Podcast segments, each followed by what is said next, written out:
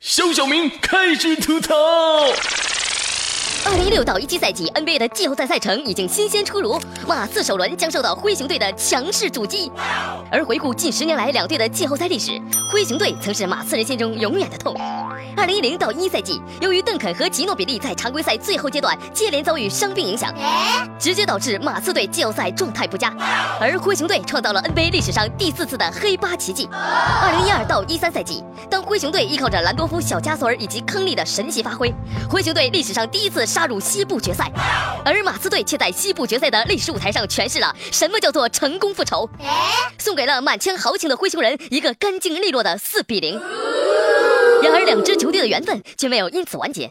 在2015到16赛季的季后赛首轮中，马刺队再度迎来了灰熊队，而这次马刺队却依旧没有给灰熊队任何机会，再次横扫了灰熊。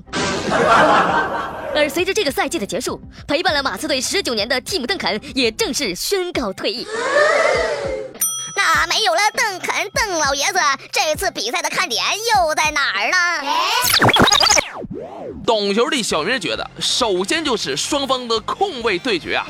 可以说，对于目前这支马刺队而言，最大的问题不在于内线，而在于控卫这个点。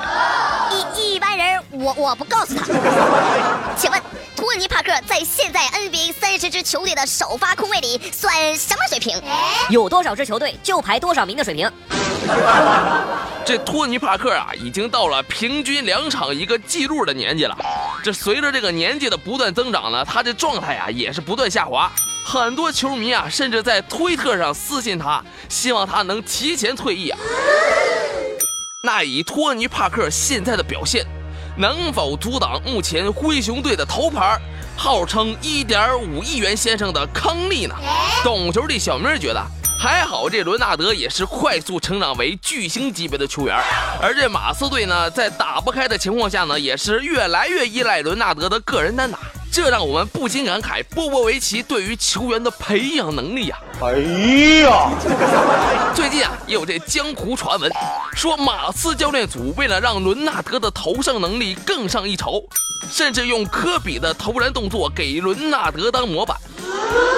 对此，伦纳德表示：“我说我的三分最近咋这么铁呢？好家伙，老科的录像看跑偏了。”对此，科比微微一笑：“这回联盟里最像我的就是伦纳德了吧？哎呦，你看动作都像，哎呦呦呦呦，这大天更像了的。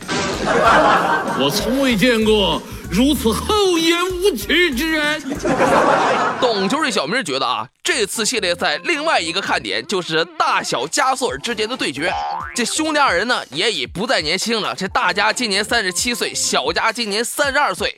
那究竟是年少成名的大加索尔统治比赛，还是说这次比赛就是大器晚成的小家的证明之赛呢？二零一七年四月十六号二零一六到一七赛季的 nba 季后赛正式打响让我们拭目以待吧嘿嘿嘿嘿。